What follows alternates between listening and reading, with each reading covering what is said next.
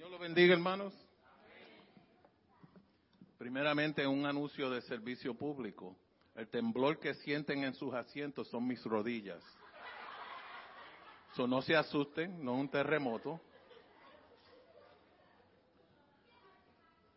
Y es porque yo entiendo la magnitud de lo que se me ha pedido hacer.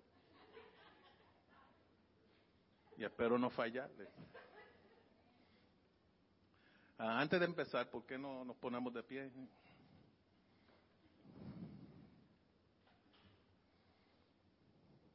Señor, te damos gracias por este precioso día. Gracias por esta reunión de hermanos aquí. Pedimos, Señor, que tú abras nuestros corazones y nuestras mentes para recibir lo que tú tengas para nosotros, Señor. Te lo pedimos en tu dulce nombre. Amén. Se pueden sentar, hermano. Bueno, estamos en esta última semana hablando de las parábolas de Jesús. Y hoy me toca hablar de, a, ustedes de la parábola de los tres sirvientes y se encuentra en Mateo 25, 14 al 30. Todavía no vamos a leer eso, pero quería recordarle que Jesús siempre enseñaba con parábolas. Y una parábola es una historia, una historia terrenal que tiene significado celestial. Y Jesús fue el mejor contador de historias que ha habido en la historia. Yo puedo tirarme dos o tres cuentos, pero yo no creo que puedo alcanzar la magnitud de la historia y los cuentos que decía Jesús en su parábola. Él enseñó de una manera que era relevante, que las personas podían identificar con los personajes en las historias de él. Y él permitió a esos oyentes como que trasladarse a esas historias. Y es como cuando uno va a una película, ¿verdad? Se identifica con los personajes en la película. Yo, por supuesto, creo que soy Thor. Cuando veo esa película me identifico con la musculatura, con el pelo rubio, con el valor que tenía. Two out of three ain't bad. Pero la Biblia nos dice a nosotros que Jesús no enseñó nada sino por parábolas. En Marcos 4, 33 al 34 dice, Jesús empleó muchas historias e ilustraciones similares para enseñar a la gente, tanto como pudieran entender. A veces no necesitamos palabras grandes, no necesitamos ser doctores en la ley. Tenemos que hablar para que la gente entienda y puedan aplicarla a su vida. Y de hecho, durante su ministerio público, nunca enseñó sin usar parábolas. En Mateo 13:34 dice, Jesús siempre usaba historias e ilustraciones como esas cuando hablaba con las multitudes. De hecho, nunca había hablado, nunca había hablado sin usar parábolas. Y hoy vamos a hablar de la parábola de los talentos. Y aunque muchos miran la parábola literalmente, es mucho más profundo que eso. Y vamos a leer la historia y luego regresemos y vamos a ver cómo este pasaje no se trata de convertirse uno en el cantante mejor, en el maestro mejor, en el predicador mejor, ama de casa, tenedor de libros, consejero, portero mejor, o líder de, misiones mejor. Se trata de la totalidad de la vida y cómo uno decide servirle al maestro. Se trata de cómo eres en tu trabajo, en tus relaciones y hasta en la forma que amas. Se trata de tus relaciones en tu familia y fíjense que también se trata de, los, de las finanzas de uno. Y es interesante que Jesús usa esta parábola para explicar el reino de los cielos. Hace unas semanas atrás, Alex habló de estar listo para la venida de Dios mientras le relataba la parábola de las diez vírgenes. Jesús usa aceite en una lámpara para ilustrarnos a nosotros que debemos de siempre estar listos por su venida. Y hoy vamos a explorar la parábola de los talentos y vamos a leer en Mateos 25 del 14 al 30. Cuando lo tengan, digan amén. Y si tienen la bondad de ponerse de pie mientras leemos la palabra.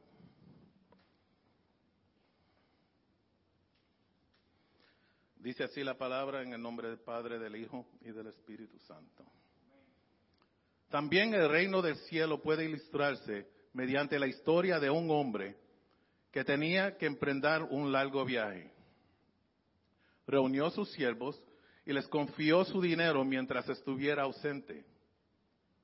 Lo dividió en, propor- en- en propor- proporción a las capacidades de cada uno. Al primero le dio cinco bolsas de plata, al segundo dos bolsas de plata, al último una bolsa de plata y luego se fue de viaje. El siervo que recibió las cinco bolsas de plata comenzó a invertir el dinero y ganó cinco más. El que tenía las dos bolsas de plata también salió a trabajar y ganó dos más. Pero el siervo que recibió una sola bolsa de plata cavó un hoyo en la tierra y allí escondió el dinero de su amo. Después de mucho tiempo el amo regresó de su viaje y los llamó para que rindieran cuentas de cómo habían usado su dinero. El siervo a cual había confiado las cinco bolsas de plata se presentó con cinco más y dijo, amo, usted me dio cinco bolsas de plata para invertir y he ganado cinco más. El amo lo llenó de, elogios. Bien hecho, muy bien, muy buen siervo, fiel. Has sido fiel en administrar esta pequeña cantidad, así que ahora te daré muchas más responsabilidades. Ven a celebrar conmigo. Se presentó el siervo que había recibido las dos bolsas de plata y dijo, Amo, usted me dio dos bolsas de plata para invertir. He ganado dos más. El amo le dijo, Bien hecho, muy bien, muy buen siervo fiel. Has sido fiel en administrar esta pequeña cantidad, así que ahora te daré muchas más responsabilidades. Ven a celebrar conmigo. Y por último se presentó el siervo que tenía sola una bolsa de plata y dijo, Amo, yo sabía que usted era un hombre severo, que cosechaba lo que no sembró y recoge las cosechas que no cultivó. Tenía miedo de perder su dinero. Así lo escondí en la tierra. Mira, aquí está su dinero de vuelta. Pero al amo le respondió, siervo perverso y perezoso. Si sabías que cosechaba lo que no sembré y recogía lo que no cultivé, ¿por qué no depositaste mi dinero en el banco? Al menos hubiera podido obtener algún interés de él. Entonces ordenó, quítenle el dinero a este siervo y dénselo a que tiene las diez bolsas de plata. A los que usan bien lo que se le da, se le dará aún más y tendrán en abundancia. Pero a los que no hacen nada, se les quitará aún lo poco que tienen. Ahora bien, arrojen este siervo inútil a la oscuridad de afuera, donde habrá llanto y rechinar de dientes. Que el Señor bendiga su santa palabra.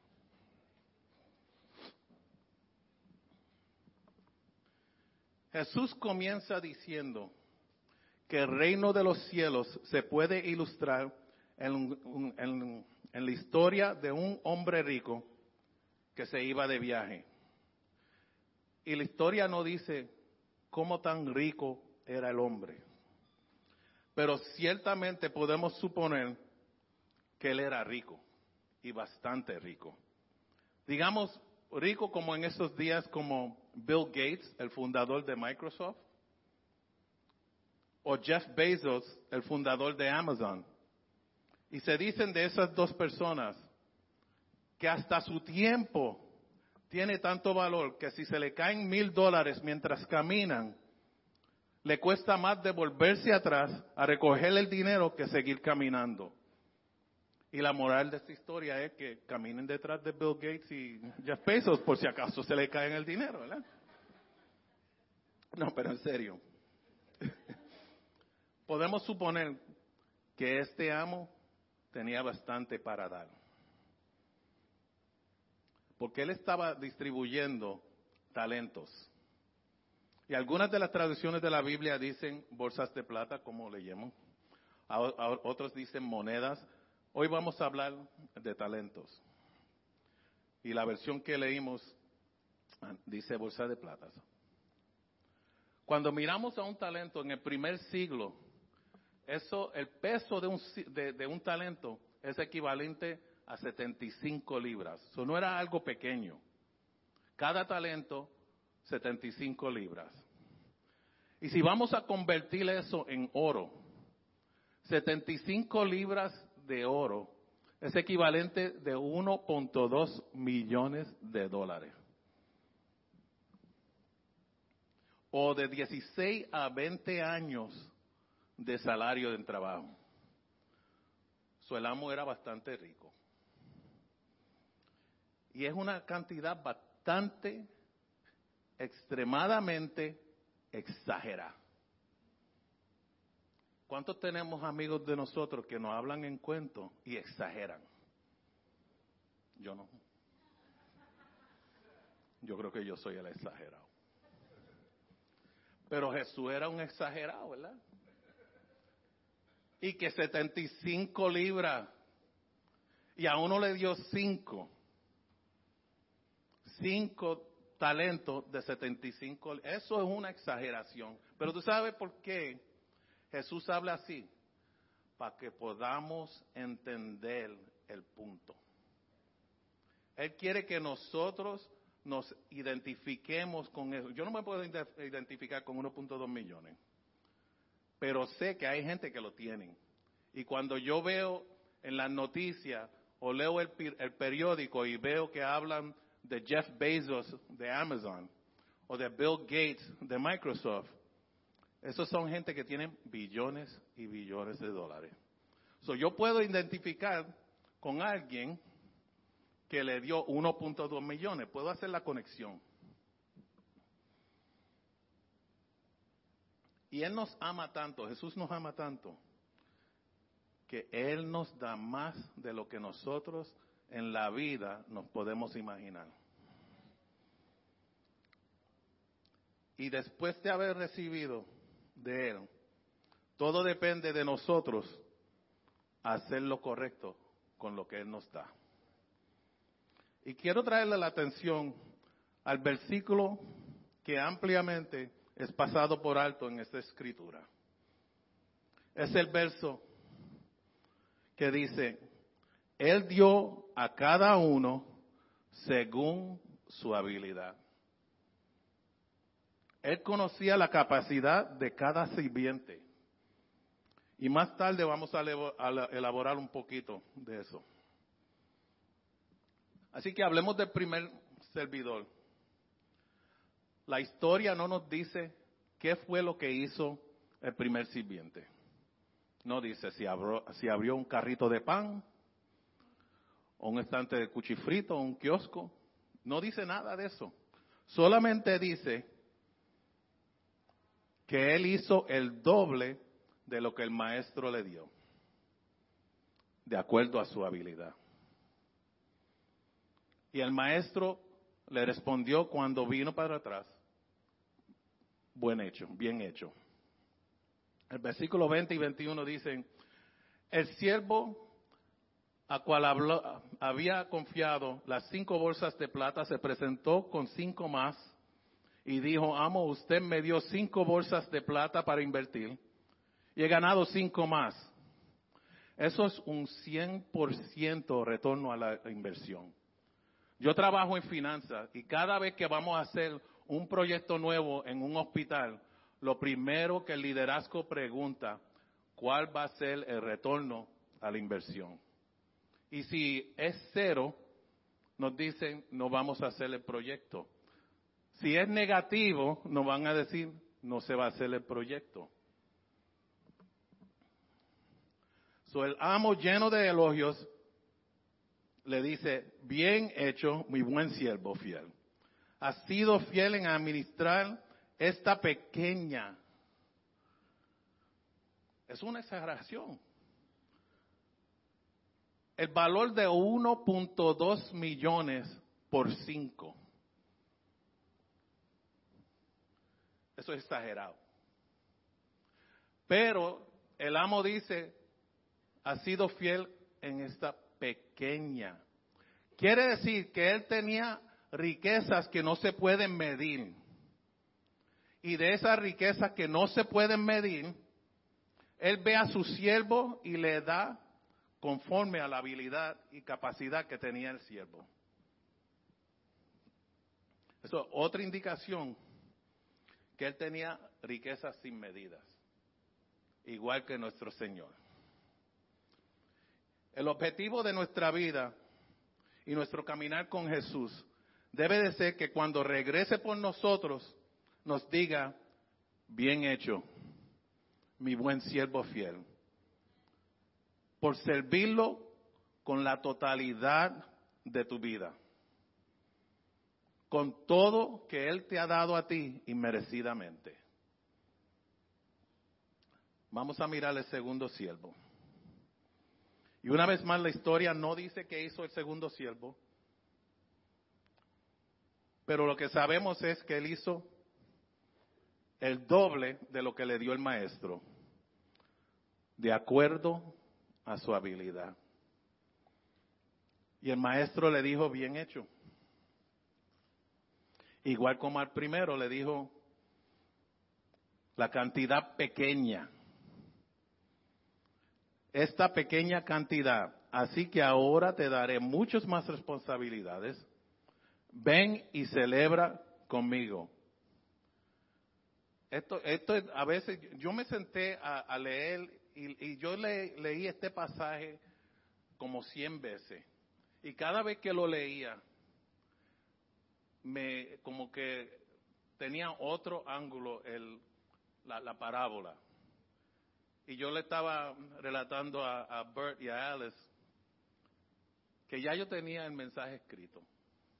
Hacían como dos semanas. Y el Espíritu Santo como que tiene un sentido de humor. El jueves, al último minuto, me empezó a enseñar diferentes cosas. Yo iba a hablar solamente de los talentos. Los talentos como cantar, enseñar y ser ah, líder en la iglesia. Así iba a hablar yo y yo tenía, yo estaba seguro que el mensaje iba a ir así. El jueves, durante la hora de almuerzo, me senté y empecé a leer el pasaje de nuevo. Y son cosas pequeñitas que el Señor, how you say nuggets? Not chicken nuggets, Jackie cosas pequeñitas. Que el Señor, pensamiento que el Señor puso en mi, en mi corazón y en mi mente, de que no es de los talentos, es de la totalidad de la vida con Cristo. So, seguimos con el sirviente. El pasaje no nos dice qué hizo cada sirviente para lograr, lograr sus ganancias. Pero vamos a explicarlo de una manera como yo trabajo en finanzas para, para que nos entendemos, entendamos lo que, lo que fue lo que pasó.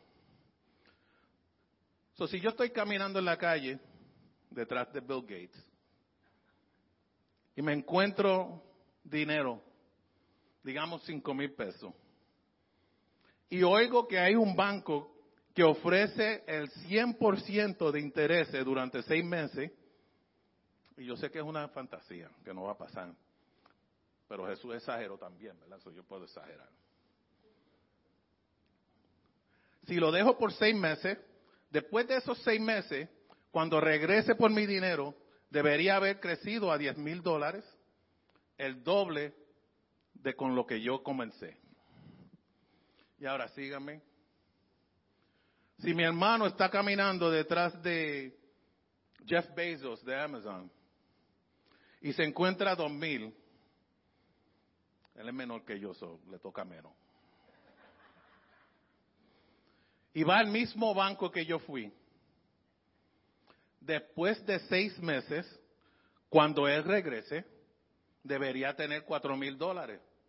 Doble la inversión. Un retorno a la inversión de 100%. Pero miren algo. El esfuerzo fue igual. Él no tuvo que trabajar más ni menos que yo. Invertimos, hicimos el mismo esfuerzo y pudimos lograr el doble conforme a la capacidad. ¿Y qué la palabra de Dios nos dice de los esfuerzos de uno? Si miramos a Colosenses 3:23 al 25, dice, trabajen de buena gana en todo lo que hagan, como si fuera para el Señor y no para la gente. Recuerden que el Señor los recompensará con la herencia y que él amo y que él amó a quien sirven es, perdón y que él amó y a quien sirven es Cristo. Pero si hacen lo que está mal, recibirán el pago por el mal que hayan hecho, porque Dios no tiene favoritos. So, si le fallamos, las consecuencias son iguales. Si trabajamos, el esfuerzo es igual. Pero Dios no tiene favoritos. ¿Y qué nos enseña esto? Que necesitamos valorar el propósito único que Dios tiene para nuestras vidas. Quiere decir, si eres eh, mecánico de carros, si eres maestro, abogado, doctor, policía, enfermera, bombero, carpintero, estudiante o ama de casa, propone en tu corazón hacer lo mejor, porque el Señor recompensará con herencia. Él usará nuestras experiencias, nuestras circunstancias y conocimiento y Él lo hace para darnos la, oportunidad de trabajar por su gloria. No para el placer del mundo, no para que digan, aquí estoy yo, mira lo que hice. Y yo me río, estaba viendo los finales de baloncesto. Y cada vez que alguien anotaba dos puntos, se daba en el pecho, eh, mira lo que hice. Pobre Cleveland, hizo eso mucho. Perdieron en cuatro. Pero cuando trabajemos, trabajemos por su gloria. Vamos a mirar ahora el tercer siervo. ¿Qué hizo con lo que recibió del maestro? Lo enterró. Y cuando le explica al maestro lo que hizo, la respuesta que recibe del maestro es bastante fuerte, dura. Pero más importante que la respuesta en sí, es que la respuesta transmite el corazón de Dios. Y vamos a mirar esto un poquito más profundo. Y leímos esos versículos 24 y 25. Por último se presentó el siervo que tenía una sola bolsa de plata y le dijo, amo, yo sabía que usted era un hombre severo que cosecha lo que no sembró y que recoge las cosechas que no cultivó. Tenía miedo de perder su dinero, así lo escondí en la tierra y mira, aquí está su dinero de vuelta. Fíjense en esto, hermano. Lo que tú crees acerca de Dios dirigirá cómo vives tu, vida. Lo voy a decir de nuevo. Lo que tú crees acerca de Dios dirigirá cómo vives tu vida. Si tú no tienes en alta estima a Dios y los talentos que Él te da, nunca lograrás éxito en tu caminar con Él. Y vamos a ver la percepción que este tercer siervo tenía de su maestro. El siervo llamó al maestro un hombre duro, porque cosechaba lo que no sembraba y recogía las cosechas donde no, donde no había echado semilla. Y vamos a olvidarnos la noción preconcebida que el tercer siervo tuvo del maestro por un minuto y mirar hacia atrás al versículo 5 donde dice, Él dio a cada uno según su habilidad. Él no trató ninguno a los tres, ninguno de los tres diferente. Él sabía las capacidades de ellos.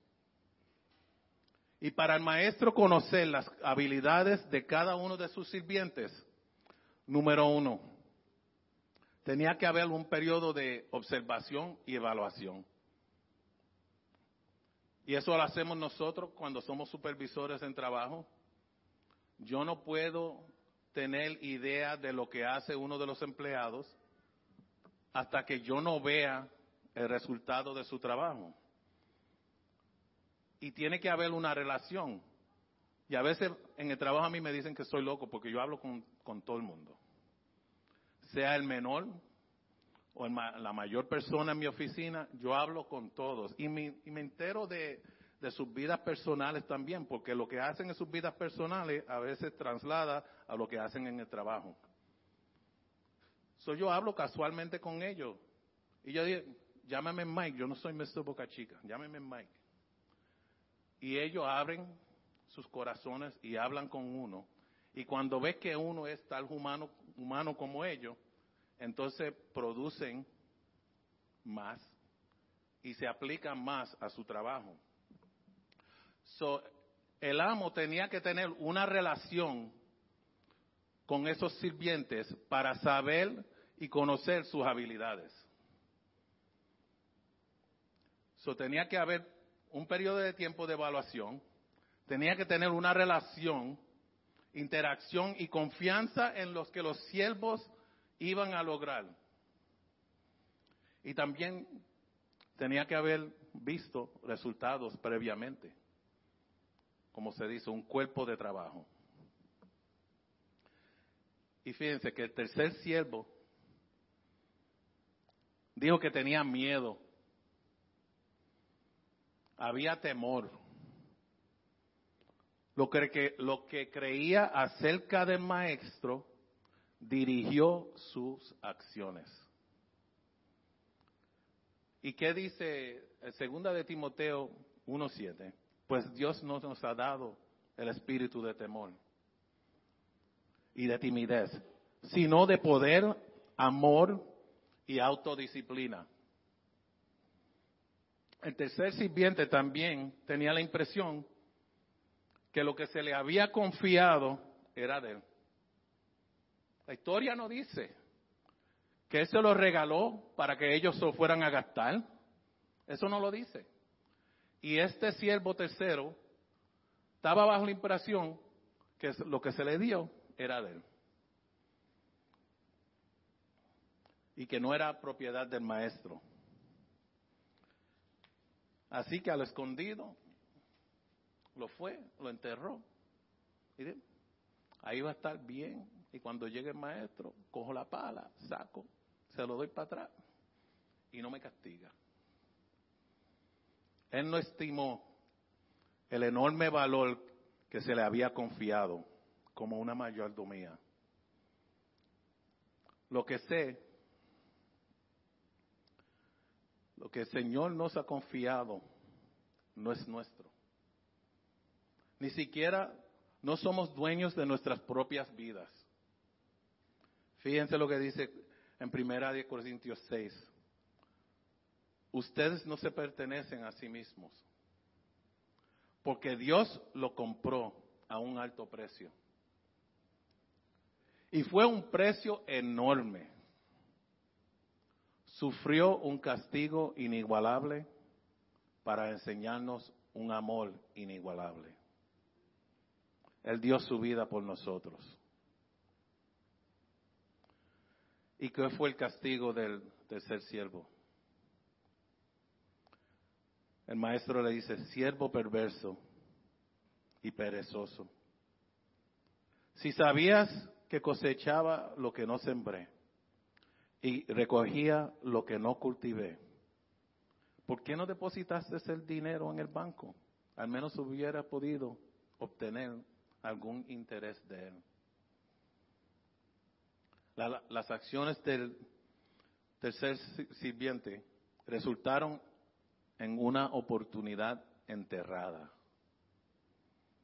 Al esconder sus talentos, en esencia desperdició la totalidad de su vida.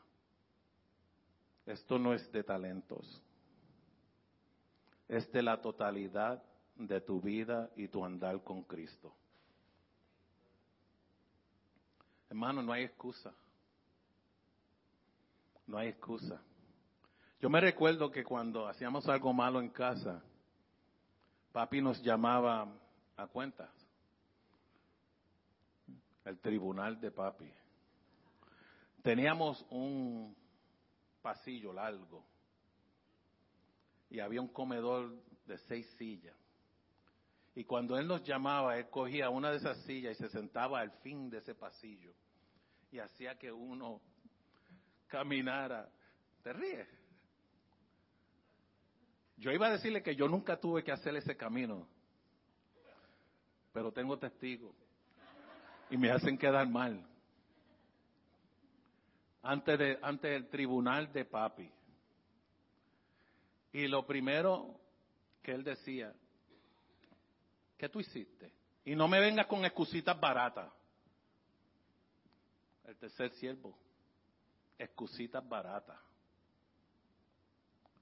con un talento en sus manos, valor de 1.2 millones, con excusitas baratas. Le, le podría decir que ese tribunal hacía temblarle las rodillas a uno. Tanto que una vez, y yo no hice nada mal, que me llamó a ese tribunal y antes de llegar, me mareé. se me fueron las rodillas, así como están temblando ahora, y me mareé. Porque yo sabía que le había fallado a mi padre. Nunca estemos en una posición donde le fallemos al Padre y vengamos con excusitas baratas. Y tú sabes también lo que papi decía, si me mientes, cuatro galletas te voy a meter. Yo no sé el significado de cuatro. Serían, si fueran en talento estuvieran bien, pero cuatro galletas de un hombre que trabajaba en factoría, que tenía unas manos así grandes. Pero déjame decirle que nosotros entendíamos lo que él esperaba de nosotros. Y cuando le fallábamos, sabíamos que había haber consecuencias. Y yo leyendo esta historia me puse a pensar de eso. Y me reí solo en mi oficina, porque yo, yo me recuerdo bien que se montaron las dos rodillas y me fui de cara al piso, pensando en lo que iba a venir. Y él lo que me dijo es, cuando te levantes de ahí, te voy a meter las cuatro galletas. Pero siempre con amor. Porque yo no estuviera parado aquí si no fuera porque tenía un padre que oraba por nosotros y esperaba lo mejor para nosotros. Y quizás Él no tenía la riqueza para darnos talentos, nos enseñó a leer. Yo aprendí a leer el español a las malas. Él tenía el periódico El Diario, llegábamos de la escuela y creíamos que estábamos terminados con las tareas. Y él sacaba el periódico y decía, léanse una historia ahí y me la van a explicar. Y yo con mi broken Spanish lo aprendí. Pero siempre buscando lo mejor, porque él sabía que si llegábamos a lograr a la facilidad en, hablar dos lenguas, él sabía que se nos, había, no- nos iban a abrir puertas de trabajo y de oportunidad. Un hombre simple, pero él sabía que él nos estaba preparando, dándonos de todo lo que él tenía, que no era mucho, para que hoy pudiéramos vivir conforme a la voluntad de Dios también. Y Él sabía nuestras capacidades y habilidades. Él nunca nos daba más de lo que Él sabía que nosotros podíamos lograr. Y así fue este amo con sus siervos. Así es Dios con nosotros. El siervo que enterró su talento perdió la totalidad de su vida por eso. No solamente el dinero que le quitaron, lo mandaron a lugares oscuros donde había- iba a haber rechinada de dientes. Yo no sé cuántos de ustedes, eso, eso es como ponerle le- las uñas en un, en un blackboard, en una pizarra. Hermanos, no hay excusa. Esto es para que nosotros pensemos y hagamos una decisión. Tenemos que decir qué es mejor. El amor de Dios que resulta en recompensa y celebración, como a los dos siervos que duplicaron su talento y el maestro celebró con ellos y le dio en abundancia, o sufrir las consecuencias oscuridad de afuera, donde habrá llanto y rechinar de dientes. Tenemos que hacer una decisión. No desperdicie las oportunidades que el maestro nos da. Trabajemos con todo lo que tenemos a nuestra disposición hacia la respuesta de nuestro maestro. Bien hecho, siervo fiel. Él nos da la oportunidad para hacerlo bien. Hoy Él nos da la oportunidad de des- desenterrar y rescatar todas nuestras vidas que hemos escondido. Toma todo lo que Dios te ha regalado y utiliza todo lo que tienes, donde sea que vayas, en donde tú interaccionas con individuos, deja que las personas vean a Jesús en ti. Usa lo que te hace único para Jesús. Para terminar, hermanos, quiero que sepan que hoy ustedes son testigos de un talento desenterrado.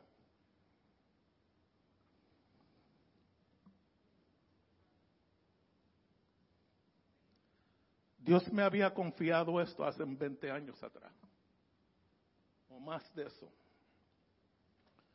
Un evangelista por nombre Jaime Cardona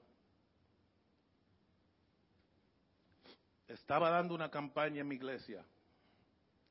Hizo un llamado al altar. Me ungió las manos y mi frente con aceite. Y me dijo, un día tú serás predicador y pastor. ¿Y qué yo hice con eso? Enterré.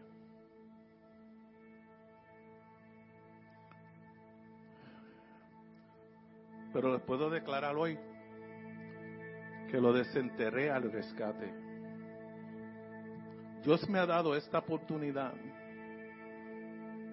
y Él les da a ustedes oportunidad tras oportunidad para usar lo que Él les encomienda. Y hoy yo declaro que no voy a tomar por asentado lo que Él me ha dado. ¿Y tú? ¿Qué piensas hacer con los tuyos? Vamos a inclinar los rostros. Yo no sé qué talento ustedes tienen. Solo sé que Dios puede usar cualquier cosa en tu vida para su honra y su gloria. ¿Cómo estás tú en tu caminar con Dios? ¿Has enterrado tus talentos? ¿Quieres sufrir las consecuencias como el tercer siervo?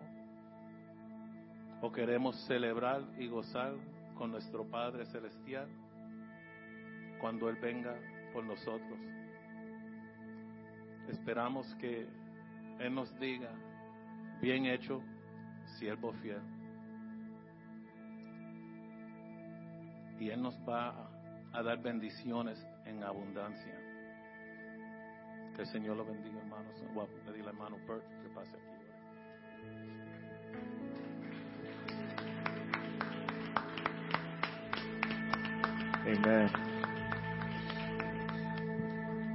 ¿Y tú, qué piensas hacer con tus talentos? Vamos a ponernos de pies. Si estás sentado ahí diciendo, Señor, yo sé que tú me has llamado a hacer esto, a hacer aquello, no lo he hecho. Está enterrado.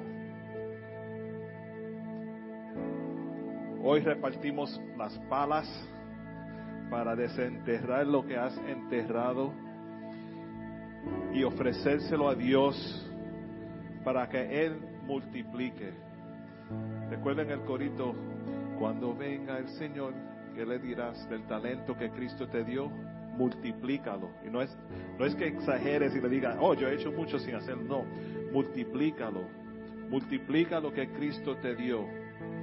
Aquí hay oportunidad para coger el talento que tienes y multiplicarlo, no para nosotros, sino para Dios. Se lo voy a pedir, eh, si hay alguien aquí que necesita esa oración, decir, Señor, el talento que tengo, yo sé que está aquí, quiero usarlo para ti, quiero ofrecerlo para ti, o sea, predicar, cantar, lo que sea. Puede ser algo quizás que ni lo pensamos nosotros, pero Dios lo tiene para ti. Esta es la oportunidad para orar decir, Señor, aquí vengo con mi talento, te lo ofrezco. Quiero que me uses a mí, Señor. Quiero ser buen dueño de lo que tú me das, pero solo para tu gloria. Si hay alguien que necesita esta oración, pueden levantar la mano. Vamos a orar. Señor, quiero ser evangelista. Tú sabes, soy cantante, soy esto. Quiero. Tú me prometiste tanto, Señor. Te lo ofrezco a ti ahora, Padre. Señor, mira cada hermano que tiene la mano levantada, Señor. Tú conoces el talento porque tú se lo has dado a ellos de acuerdo a sus habilidades, Padre. Señor, los presentamos ahora para que tú puedas empezar a, a, hablarle al corazón y a la mente de cada uno de ellos, Padre. Ese talento no morirá, Señor. Ese talento no para aquí, Señor. Ese talento será usado para tu gloria, Señor. Para tu honra, para, para añadir el pueblo de Dios, Padre. Señor, bendícenos, Señor. Multiplícalo, Padre. Multiplícalo de acuerdo a tu palabra y tus promesas, Señor. Gracias, Padre.